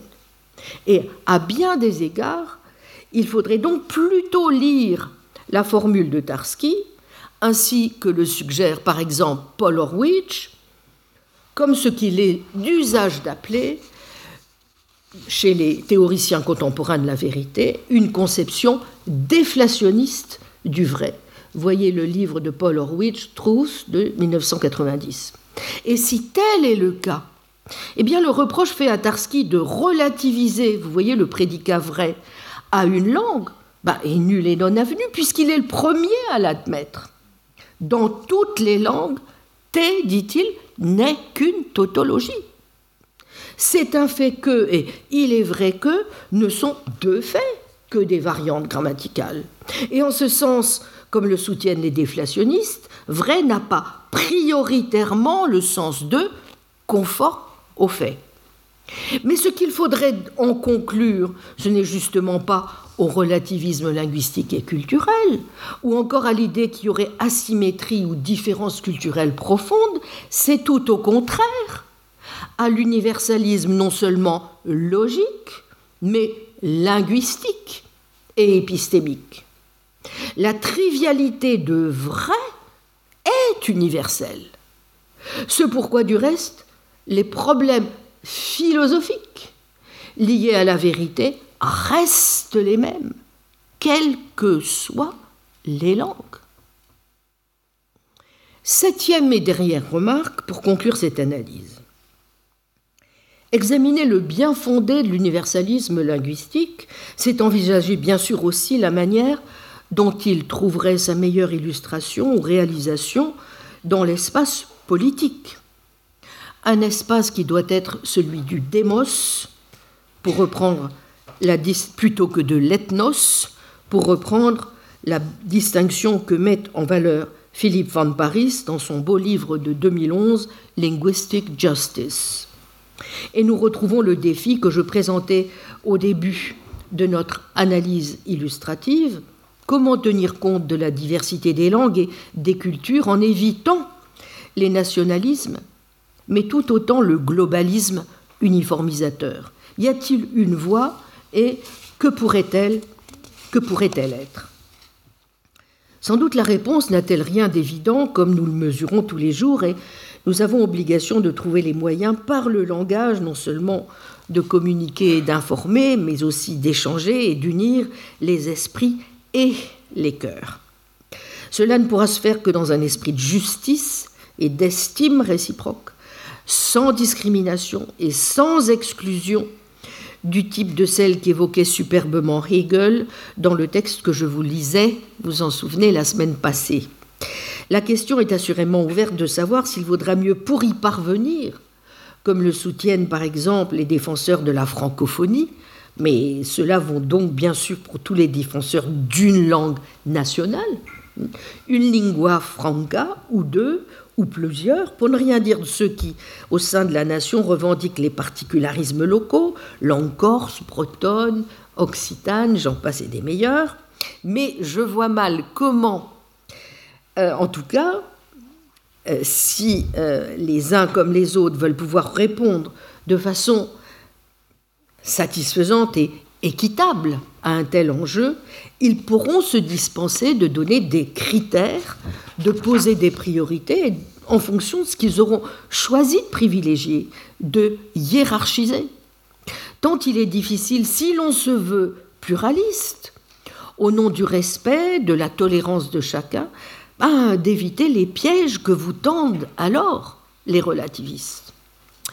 En effet, comme le notait ma collègue et amie multilingue Maria Bagramia dans un récent article de 2019, The Virtues of Relativism, contrairement à ce qu'allèguent toujours les relativistes, à savoir que leur position qui revient à privilégier l'idée d'une égale validité des thèses, serait le meilleur gage de la tolérance, de la curiosité, de l'ouverture d'esprit, de l'humilité face à l'arrogance et à l'absolutisme de ceux censés revendiquer la supériorité de leur position, là où l'on doit accorder à toutes la même valeur, ou de la justice testimoniale. Non seulement c'est pas la meilleure manière de garantir de telles vertus épistémiques, c'est même plutôt tout au contraire de nature à induire des vices épistémiques bien pires que ceux que le relativisme est censé corriger, au premier rang desquels ben, l'incapacité finalement à admettre que sa propre position puisse être éventuellement inférieure à celle des autres, puisque toutes sont à égalité, voire être fausses, ce qu'à l'inverse un faillibiliste conséquent est lui toujours prêt à admettre. Une perte finalement du sens et de la discrimination aussi, liée au refus de hiérarchiser, entraînant une forme d'insouciance intellectuelle et d'indifférence coupable à la vérité, ce que je tends pour ma part aussi à tenir pour un manque pathologique de sensibilité au vrai. Il n'empêche, si nous devons, comme je le pense, refuser les confortables arguments du relativisme linguistique et du relativisme culturel, il vaudrait mieux aussi ne pas sous-estimer la difficulté de la tâche que doit affronter celui qui est désireux de s'inscrire dans une défense raisonnée de l'universalisme, et en particulier, je doute fort pour ma part, comme je l'avais expliqué dans mon cours sur la connaissance la vérité et la démocratie, qu'il suffise pour y parvenir de manière convaincante et aussi tentant cela soit-il, eh bien de se réfugier dans une forme ou une autre d'abstinence épistémique ou de pluralisme raisonnable, du genre de celle que préconise, préconise par exemple un John Rawls ou un Habermas, solution certes élégante, urbaine et confortable, mais souvent aussi un peu hypocrite, voire cynique, et qui conduit trop souvent à tolérer l'intolérable. Et c'est justement parce que la, bataille ne peut manquer d'être rude qu'il importe de trouver des bases plus solides, me semble-t-il, pour argumenter en faveur de l'universel. Et je ne vois pas comment, ainsi que je l'ai dit la semaine passée, on peut espérer y parvenir si l'on ne prend pas le problème à sa source. C'est pourquoi j'en viens à présent à la dernière, pardon, la deuxième partie de mon exposé de ce jour, et donc aux raisons pour lesquelles il faut inscrire la réflexion dans le cadre de la métaphysique et dans ce qui en est selon moi le cœur, la querelle des universaux. Mais pourquoi et de quoi parle-t-on au juste? Comme je l'ai rapidement évoqué la semaine passée, le problème des universaux, bien, c'est l'un des problèmes les plus classiques de la philosophie, mais c'est aussi un problème, il faut bien le dire, particulièrement tordu. En toute rigueur, il fait référence un ensemble de questions soulevées par le petit livre de Porphyre, donc Lisa Goguet, hein, depuis son commentaire par Boès. Dès le VIe siècle, Lisa Goguet euh, apparaît en particulier comme le développement de certains problèmes laissés en suspens par le platonisme, notamment au travers de la critique faite par Aristote de Platon, relative par exemple aux conceptions des substances individuelles, des prédicables et des catégories. C'est donc un tout petit livre qui, à partir du Moyen Âge, va être à l'origine, n'est-ce pas, comme je l'ai dit, d'une profusion considérable d'écrits et d'opinions, selon que les uns se déclareront en faveur d'une position réaliste sur la question et que les autres opteront pour une version nominaliste ou conceptualiste. Je reviendrai dans un instant sur ces termes, où nous le ferons euh, en début de séance si nous n'avons pas le temps aujourd'hui. En tout cas, depuis sa formulation par Porphyre, les philosophes n'ont cessé donc euh, de lui tordre le nez de cire. Et assurément, s'il fallait dresser la liste des désaccords euh, caractéristiques, des sujets pardon, sur lesquels les philosophes ont manifesté un désaccord caractéristique, tant sur les solutions que sur les termes mêmes des questions euh, posées, le problème des universaux occuperait une place de choix, ce qui fait dire à certains, comme à Alain de Libéra, je le rappelais l'autre jour, que le problème a subi un tel déplacement aujourd'hui, bon, au fond, que les philosophes n'ont sans doute plus rien à en dire. Hein. La querelle des universaux de Platon à la fin du Moyen Âge, 1996. Je crois que j'ai dit par erreur 95 l'an dernier, 96. Bon. Donc si vous consultez l'histoire, vous apercevez d'ailleurs que le nominalisme, par exemple, a naturellement progressé en se dégageant peu à peu des préoccupations métaphysiques et théologiques qui lui servaient encore de cadre de référence au Moyen Âge pour s'orienter vers l'élaboration de disciplines scientifiques désormais plus précises, et au champ d'application mieux spécifié. Parallèlement à cette meilleure spécification des domaines du savoir et de la recherche, ce qui recouvrait donc, vous voyez, auparavant des problèmes ontologiques ou théologiques réels, tendait de plus en plus, au fil des ans, à se transformer en de simples attitudes psychologiques, parfois même caricaturales. Ainsi, a-t-on pu dire, on serait nominaliste de nos jours, peut-être par simple goût pour les paysages désertiques, pour reprendre l'expression de Quine dans On What There Is, ou encore que ce que l'on entend aujourd'hui par nominalisme eh bien, désigne des questions tellement diverses qu'on ne sait plus très bien si l'on doit par exemple qualifier Nelson Goodman de nominaliste, comme lui-même le revendiquait, alors qu'une construction comme celle de Carnap serait platonicienne, ou si cette appellation que Goodman se donne ne correspond pas davantage à la nature relativement excentrique de son nominalisme. Bon, en fait, il n'en est rien. Les apparences trompeuses remontent bien à Porphyre. C'est lui qui, le premier, dans son Isagoguet, proposait, donc je cite, de s'abstenir de recherches trop approfondies et de ne toucher même qu'avec mesure à celles qui sont plus simples.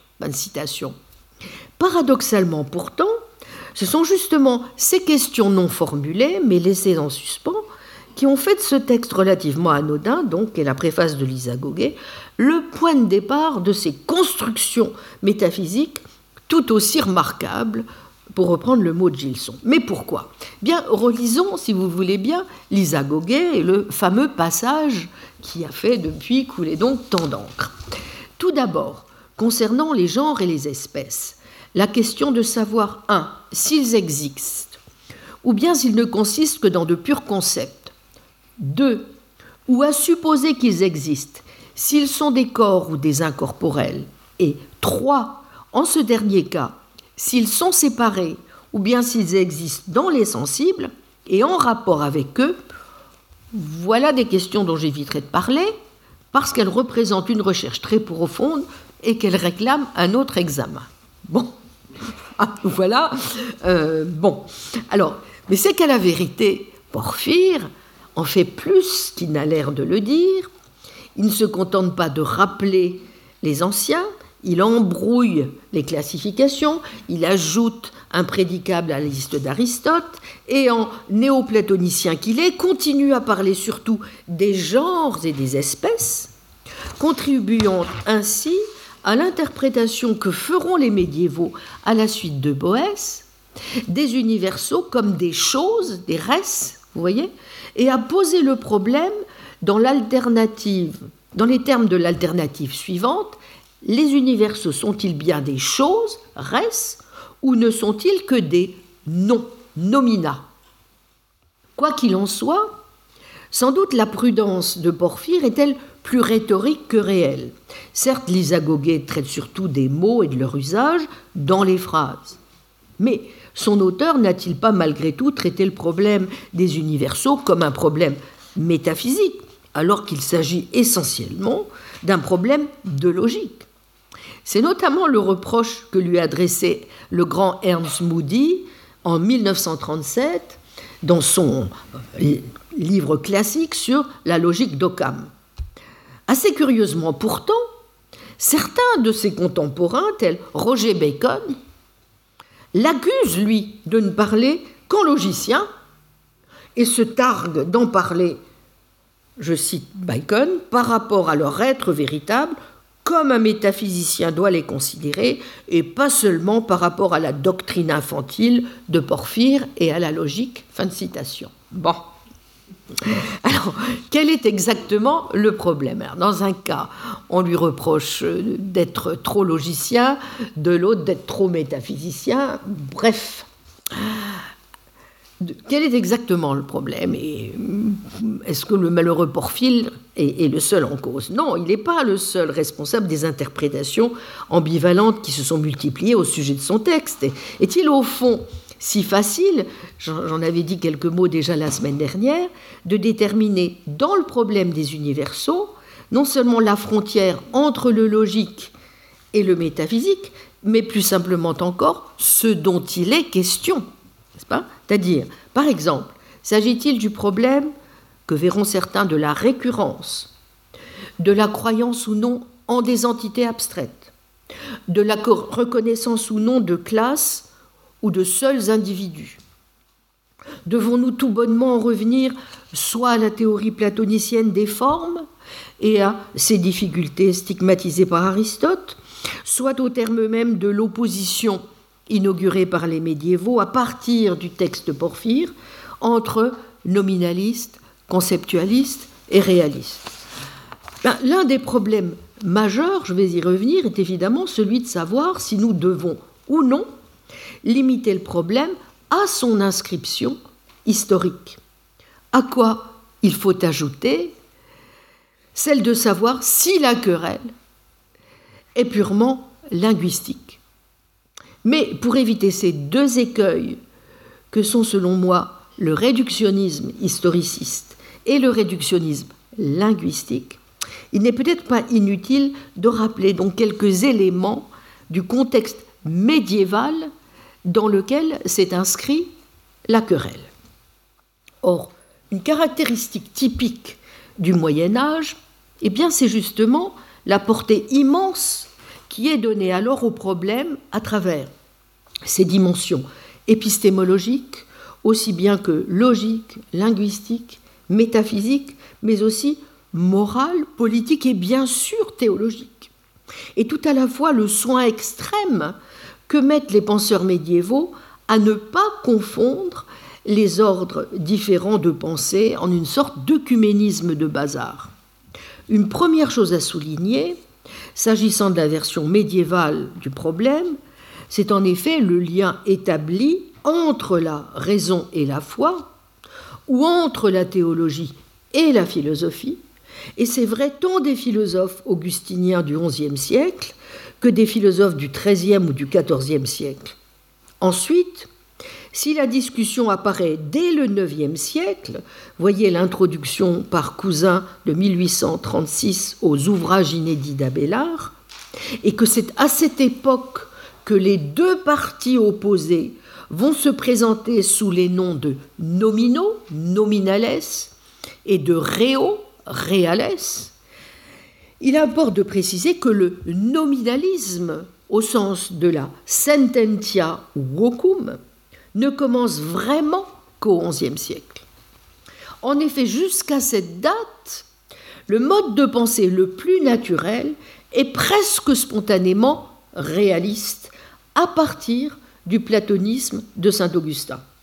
Et l'explication est bien à chercher dans l'histoire. Je vous renvoie ici aux ouvrages classiques et toujours pénétrants de Étienne Gilson et de Émile Breillet, et notamment à L'esprit de la philosophie médiévale, chapitre 12, page 235 et suivante, où Gilson montre qu'on peut distinguer, vous vous en souvenez, deux périodes essentielles de cette époque, ou encore ce qu'il appelle deux renaissances. La première, qui est la Renaissance carolingienne, 9e siècle, qui fait suite à la période d'invasion barbare, succédant elle-même à l'Empire romain, et qui ont entraîné la décadence intellectuelle et économique de l'Occident, en même temps qu'à la civilisation urbaine de l'Empire romain faisait place une civilisation rurale restreignant l'activité intellectuelle à quelques centres religieux. Cette renaissance carolingienne, imposée par une élite minoritaire à une société barbare mentalement, est néanmoins un échec. La seconde renaissance est celle qui se produit au, 11, au 9e et 12, 11e pardon, et 12e siècle et qui marque l'apparition d'un genre de vie nouveau, la reprise du développement des villes et du commerce, en même temps que l'épanouissement des études philosophiques et juridiques. Si l'on veut schématiser, on peut dire en gros que l'on est platonicien jusqu'à cette époque. Pourquoi?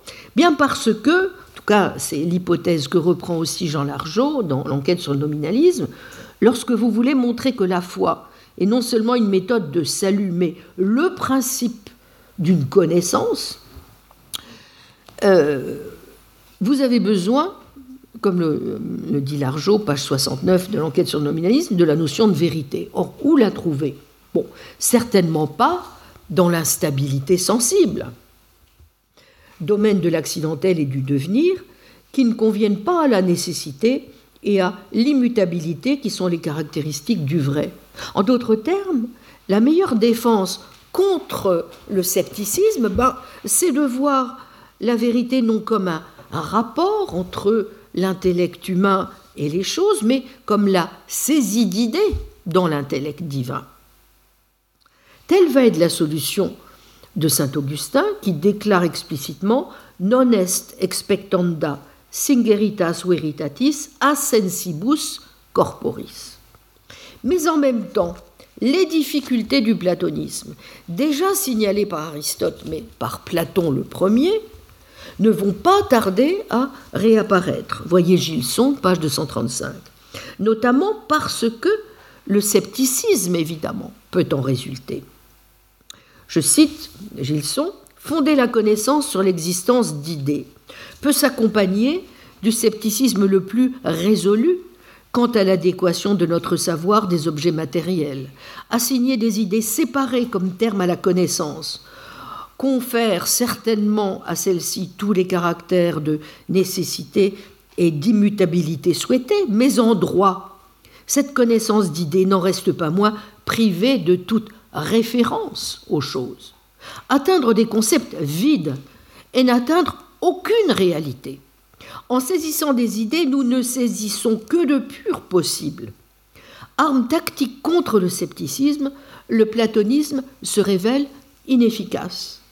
On va ainsi assister à une reprise de la critique faite par Aristote à la théorie des formes, insuffisante parce que le platonisme déprécie le sensible, ce qui apparaît préjudiciable aussi bien à l'intérêt éternel de l'homme qu'à ses intérêts temporels.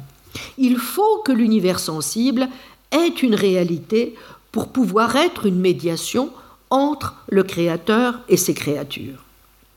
Le réalisme du Moyen Âge, écrit Gilson, page 245, est donc devenu l'héritier du réalisme grec pour un motif très différent de celui dont s'inspirait la philosophie d'Aristote.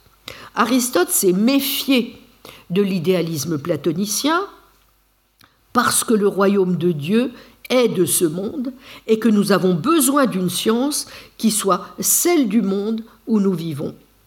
Les chrétiens se sont de plus en plus méfiés de l'idéalisme platonicien parce que le royaume de Dieu n'est pas de ce monde, mais que ce monde est le point d'appui nécessaire pour s'élever jusqu'à lui. Fin de citation.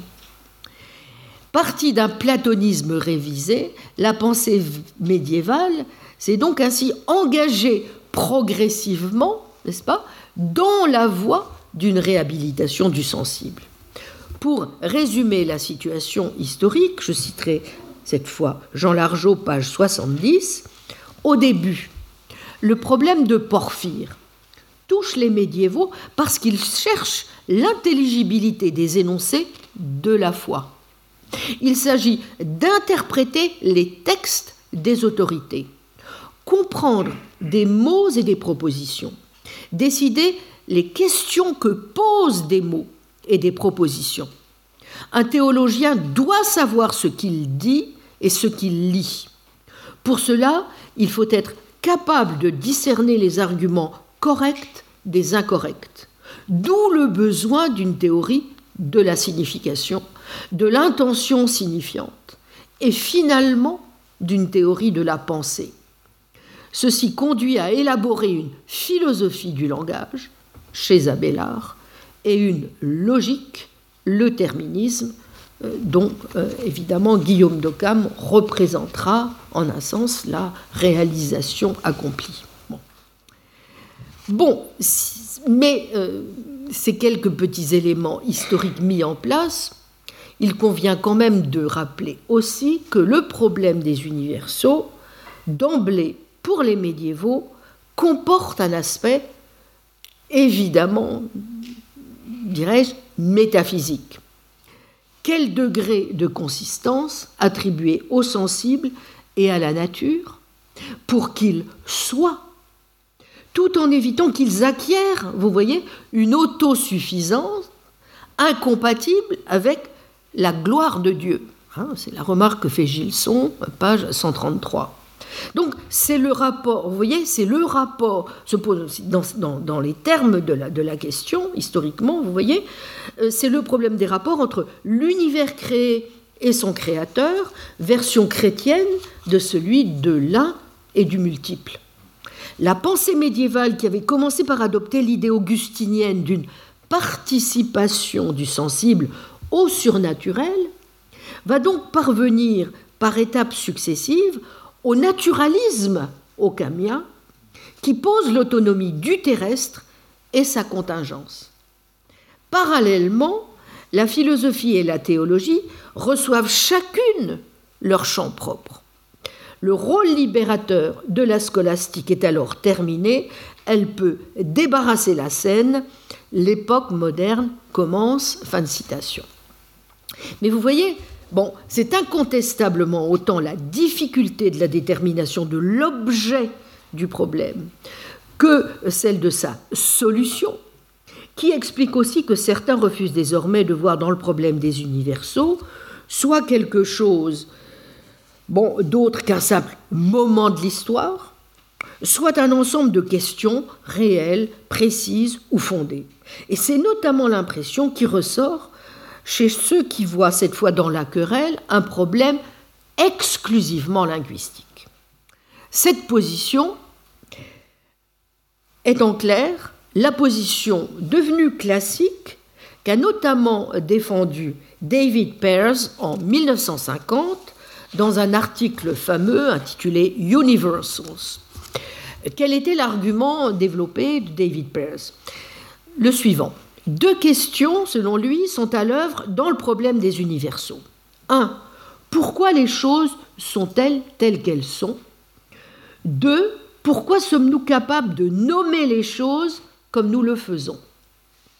Or, explique Peirce, s'il est compréhensible que l'on puisse trouver ces questions confondues chez Platon ou chez Aristote, ce ne peut plus être le cas aujourd'hui, puisqu'à l'évidence, la première question appelle une réponse qu'on dira dynamique, de type scientifique, si vous voulez, tandis que la seconde requiert une réponse statique de logicien. La première question ne fait donc plus problème, ou précisément, dès que vous apportez une réponse causale détaillée, la réponse compréhensive parce que des universaux existent n'est plus ni acceptable, ni d'hyper nécessaire. Bon. Quant à la seconde, eh bien, elle appelle simplement une réponse en termes d'une explication du sens des mots. La confusion a été entretenue dans l'histoire par le fait que les philosophes se sont la plupart du temps imaginé qu'une telle réponse pouvait être fournie en des termes compréhensifs et ultimes. C'est cette illusion qui contribue à alimenter la querelle des universaux et son caractère d'hypers nécessairement circulaire, ce qu'il qualifie encore, je le cite, de besoin métaphysique impérieux et protéin de transcender le langage. Fin de citation. Nous allons voir la semaine prochaine que cette tentation ressurgit sans cesse chez nombre d'auteurs partisans de défendre jusqu'à aujourd'hui même une forme ou une autre de réalisme. Bien. En tout cas, pensent ces auteurs, vous voyez, si le problème des universaux n'est qu'un problème de nature linguistique, bon, eh bien, au fond, il suffit peut-être de recenser et d'étudier les types de langage qu'adoptent respectivement nominalistes et réalistes. L'interrogation épistémologique et métaphysique devenant quant à elle superflue.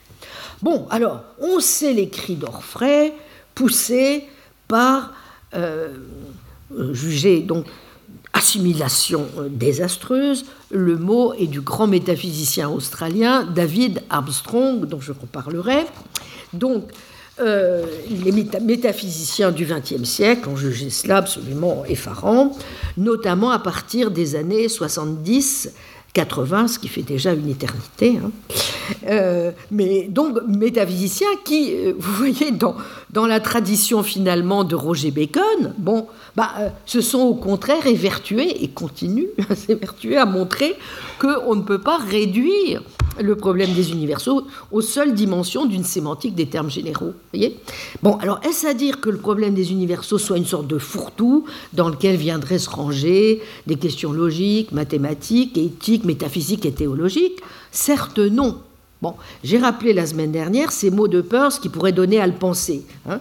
Bien que la question du réalisme et du nominalisme ait ses racines dans les technicités de la logique, elle a des ramifications dans toute notre vie. Et ceux de Russell, qui abondent donc en son sens, je pense, écrit Russell, à l'introduction du volume de Fibleman sur Peirce, que Peirce avait raison de considérer que la controverse réaliste-nominaliste est une controverse qui n'est toujours pas décidée et qui est aussi importante aujourd'hui qu'elle le fut hier. Fin de citation. Bon, mais le propre d'auteur, comme Russell ou Peirce, en s'attelant au problème, c'est justement d'avoir insisté sur la nécessité, voyez-vous, de ne pas confondre et de veiller à déterminer euh, les domaines respectifs d'application de nos concepts. Par exemple, lorsque Peirce reprochera à Duns Scott d'avoir élaboré, je le cite, de vaines distinctions logiques qui empêchent toute investigation physique. Ce n'est pas parce que ces distinctions seraient trop limitées ou restrictives, c'est au contraire parce qu'elles procèdent à ses yeux d'une confusion entre la recherche logique et la recherche physique, qui revient finalement à identifier l'univers physique avec une réalité cognitive qui, n'est en aucune façon déterminée par l'induction scientifique. Donc montrer l'amplitude du problème des universaux, c'est dans son esprit ne surtout pas le réduire à un simple problème technique, logique ou linguistique, ce qui impose de constamment déterminer, comme je m'y emploierai moi-même, les champs respectifs de son application. Quoi qu'il en soit, on ne peut évidemment esquiver une difficulté majeure pour notre réflexion sur l'universel et qui est donc d'abord celle-ci, faut-il ou non circonscrire la querelle à sa geste médiévale? Voici ce qu'en dit l'ami de Libera. Je le cite, page 14 de La querelle des universaux. Le conflit entre réalistes, conceptualistes et nominalistes est censé circonscrire le problème des universaux dans la mesure où il exhibe la conflictualité des réponses apportées par le Moyen Âge à un problème précis, celui du statut des universaux. Il est clair toutefois que chacune de ces réponses n'est que la mise en position hégémonique de l'une des trois réponses que l'on peut faire à la question des universaux, telle qu'elle se formule historiographiquement. Les universaux sont-ils des choses, des concepts ou des noms? Cette question paraît naturelle. La querelle des universaux est une autre manière de dire les choses, les concepts et les mots. Pourtant, il n'y a là rien de naturel. Ce que constate l'historien de la philosophie, dès qu'il délaisse les problèmes éternels pour aller au détail des corpus philosophiques, et à la geste des traditions interprétatives, c'est que la structure problématique imposée aux universaux par la triple entente du réalisme, du conceptualisme et du nominalisme est celle que la scolastique de l'Antiquité tardive, notamment celle néoplatonicienne des 5e et 6e siècles, a d'abord imposé comme grille de lecture aux catégories d'Aristote. Avant que les médiévaux se demandent si les universaux étaient des choses, des concepts ou des mots, les néoplatoniciens se sont demandé si les catégories d'Aristote étaient des étangs, onta, des noèmes, noémata, ou des sons vocaux, phonai. La question qui se pose est de savoir comment et pour quelles raisons et par quelle initiative cette grille est passée des catégories aux universaux. Fin de citation. Et notre ami de conclure que la querelle des universaux n'est pas transposable ailleurs dans un autre monde. Je le cite. Page 12, le problème médiéval des universaux est une figure du débat qui, depuis l'Antiquité tardive, oppose et rassemble à la fois le platonisme et l'aristotélisme. Ce débat dure encore. Il y a aujourd'hui des nominalistes et des réalistes. Ce n'est pas ce qui nous intéresse ici. Ce livre est un livre d'histoire. Bonne citation. Position qu'il exprime encore, pages 13 et 14. La tâche de l'historien n'est pas de présenter, de reformuler, de reconstruire les réponses qui lui ont été successivement apportées, c'est de remonter aux données textuelles, aux structures argumentatives, aux schèmes conceptuels et aux interférences de champs théoriques que recouvre et désigne cette appellation. On peut évidemment définir ce qu'est le nominalisme pour tel philosophe contemporain. On dira par exemple que pour Goodman, c'est le refus d'admettre toute entité autre qu'individuelle. On peut ensuite facilement répartir les philosophies médiévales selon un tel refus. Ce n'est pas notre problème. Notre tâche est de définir les réseaux conceptuels qui, dans le long travail historique de réappropriation du platonisme et de l'aristotélisme au Moyen Âge, ont donné naissance aux figures médiévales du débat Aristote-Platon.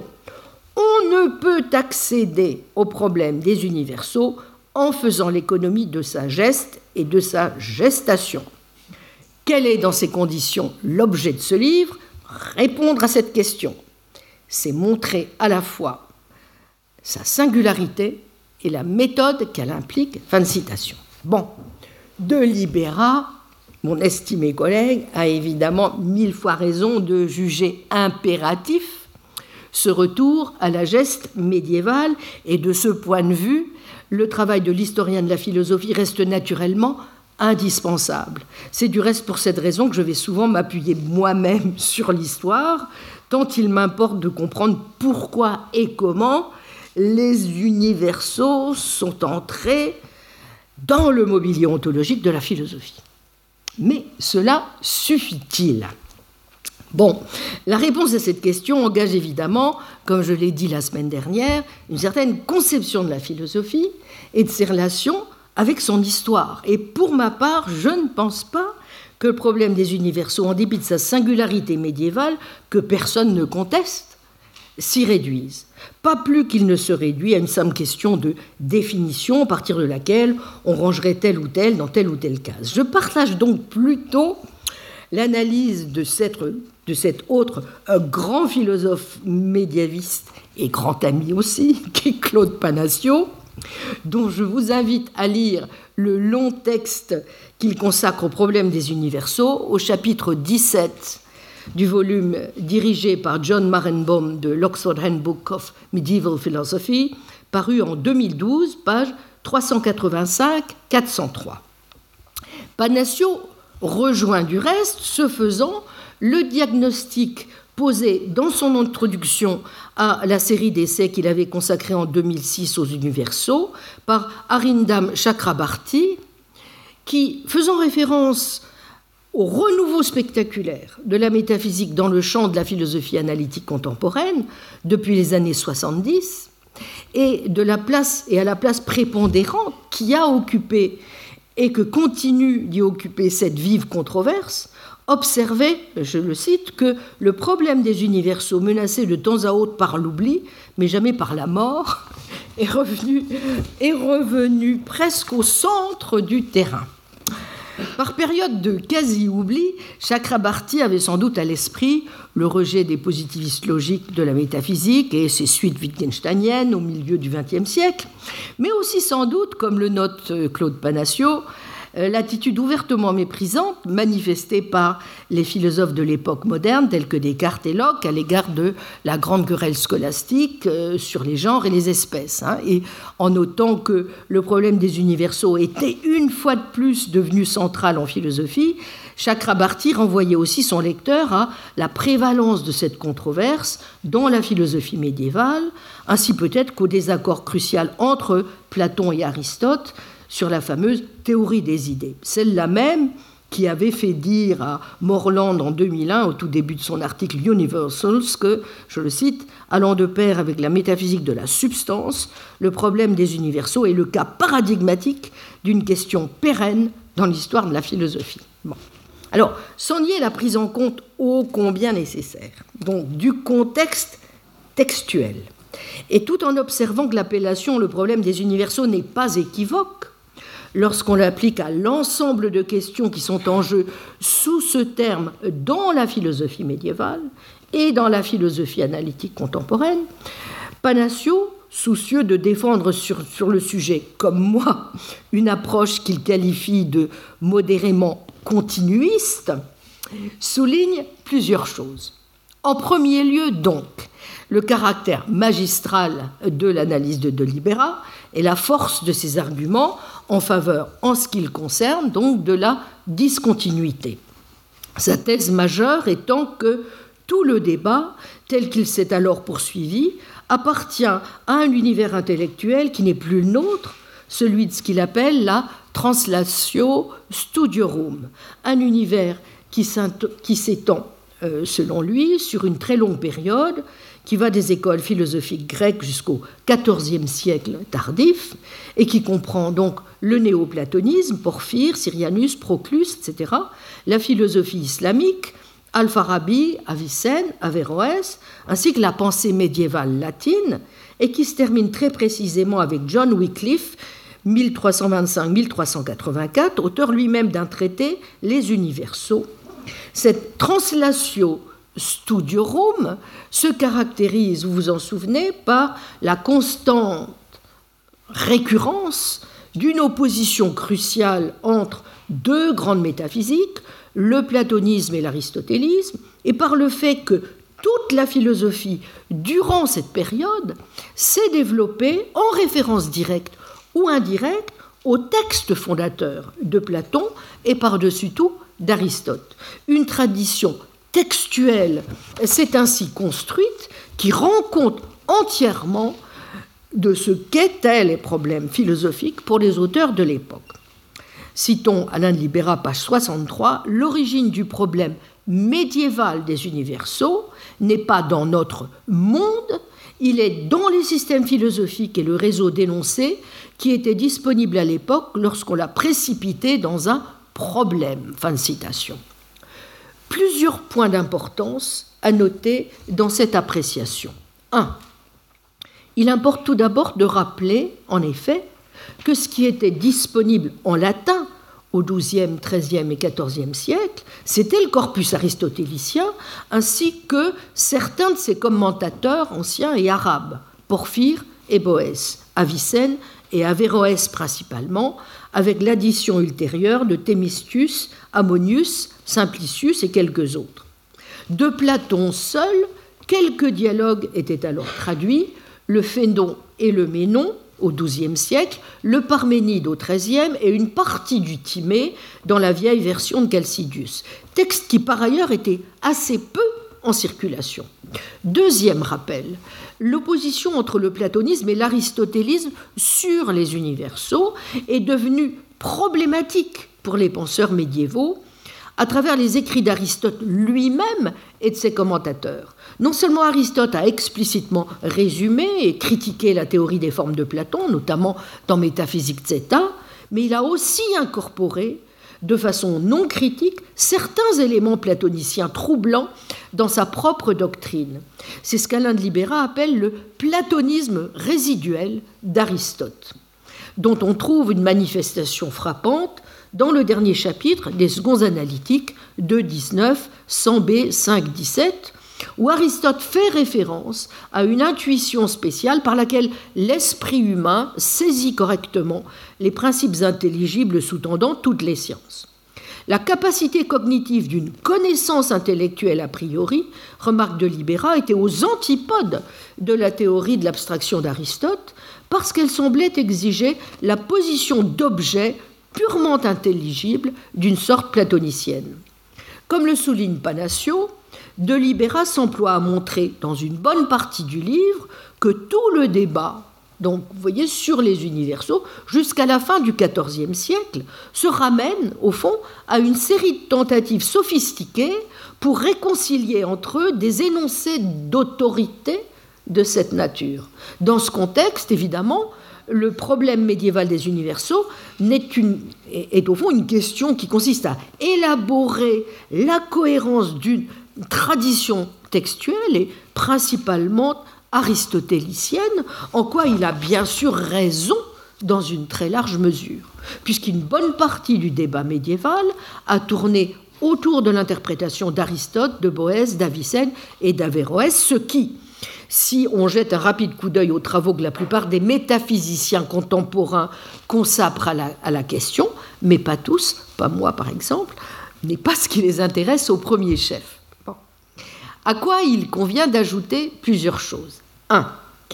Que la formulation même du problème médiéval des universaux est directement dépendante donc des trois questions soulevées par Porphyre dans son introduction à la théorie aristotélicienne des catégories, l'isagogé, texte que je vous ai lu tout à l'heure, donc écrit à l'origine en grec. Deux, que Porphyre se refuse à donner des réponses, vous avez vu, à des questions qu'il juge trop profondes pour un simple manuel introductif. Trois, que l'interprétation qu'ont fait Boès au VIe siècle va orienter de façon décisive, en effet, toute la discussion médiévale et définir ses contours en délimitant jusqu'au XIVe siècle le spectre des réponses possibles.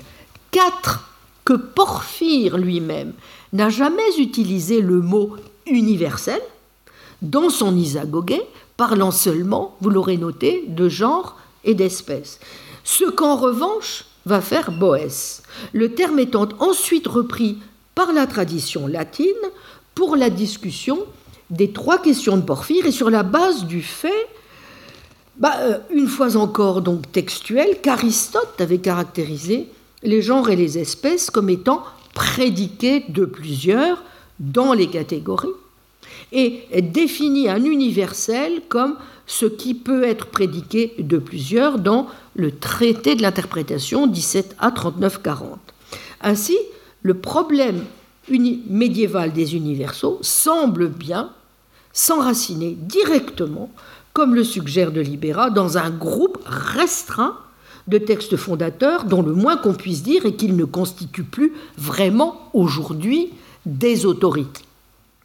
Précisons encore que ce n'est pas seulement le problème, mais également les solutions apportées, ou du moins certaines d'entre elles, qui sont difficilement intelligibles en dehors de cette tradition textuelle, et en particulier le rôle déterminant joué au XIIIe siècle par Albert le Grand, dont l'approche sur les universaux exercera une influence considérable jusqu'au XVe siècle, sous au moins trois chefs, les principaux composants de sa théorie des trois états de l'universel, la thèse de l'indifférence de l'essence, la thèse de la causalité exemplariste, position dont on peut montrer à chaque fois qu'elle s'inscrivent dans un réseau textuel néoplatonicien et aristotélicien. Ainsi, rappelons très vite que, s'agissant de la première thèse, Albert s'appuie en effet sur une distinction commune aux commentateurs néoplatoniciens d'Aristote depuis Ammonius au IVe siècle entre l'universel ante rem, l'universel in re et l'universel post rem. L'objectif entre, si vous voulez, les néoplatoniciens étant alors, par cette distinction, d'ouvrir la voie à une possible réconciliation de Platon et d'Aristote, l'idée étant grosso modo la suivante. Bon, Aristote étant avant tout un philosophe de la nature, se souciait principalement des universaux in re, hein, les natures communes présentes dans les choses singulières, et des universaux post-rem, les concepts dans l'esprit, tandis que Platon, en véritable maître de la philosophie première, s'intéressait aux universaux anderem, les formes séparées. Bon, en résumé, je vous renvoie bien sûr pour le détail aux analyses du grand livre de, de, de Libera. La théorie des universaux d'Albert vient donc d'un assemblage ingénieux de thèmes aristotéliciens et néoplatoniciens dont le but est de réconcilier les deux grandes philosophies anciennes dans un contexte chrétien. Un projet qui, bien sûr, est étranger aux préoccupations de la philosophie analytique contemporaine, dont Panassio a raison de dire qu'elle est souvent dominée par une inspiration naturaliste, pour ne rien dire de la thèse, en particulier de l'émanation, qui est au cœur de la position d'Albert et qui apparaît comme inintelligible aujourd'hui si l'on fait l'économie de son enracinement historique dans les auctoritates qui constituaient, mais aussi contraignaient le dispositif philosophique médiéval de Libéral montrant de façon convaincante que cette thèse n'est pas propre à Albert, mais à toute la discussion médiévale sur les universaux. Bon, de tout ceci, Panacio et moi-même donnons donc acte à certains historiens de la philosophie médiévale qui ont raison euh, de rappeler que la problématique médiévale est si intimement enracinée dans le monde intellectuel de cette période que l'on ne peut de façon plausible la considérer comme identique, n'est-ce pas, à quoi que ce soit dont les philosophes analytiques des décennies plus tard se sont occupés. Penser le contraire conduit à des malentendus anachroniques sur ce que les penseurs médiévaux avaient en vue. À tout le moins, prétendre le contraire présuppose que la question discutée sous ce label aujourd'hui est bien le même problème exactement que celui sur lequel se querellaient Guillaume de Champeau, Pierre Abélard, Jean d'Inscott, Guillaume d'Occam entre le XIIe et le XIVe siècle. Or, est-ce bien le cas? Mais, à l'inverse, et c'est le deuxième moment de l'analyse de Panacio, si l'on suit complètement les historiens, cela revient à admettre en même temps, et en conséquence, malheureusement, que le débat médiéval n'a aucune pertinence directe pour les intérêts philosophiques présents, et qu'il faut au mieux la considérer comme, je cite Panacio, un patchwork intrigant de curiosités prémodernes.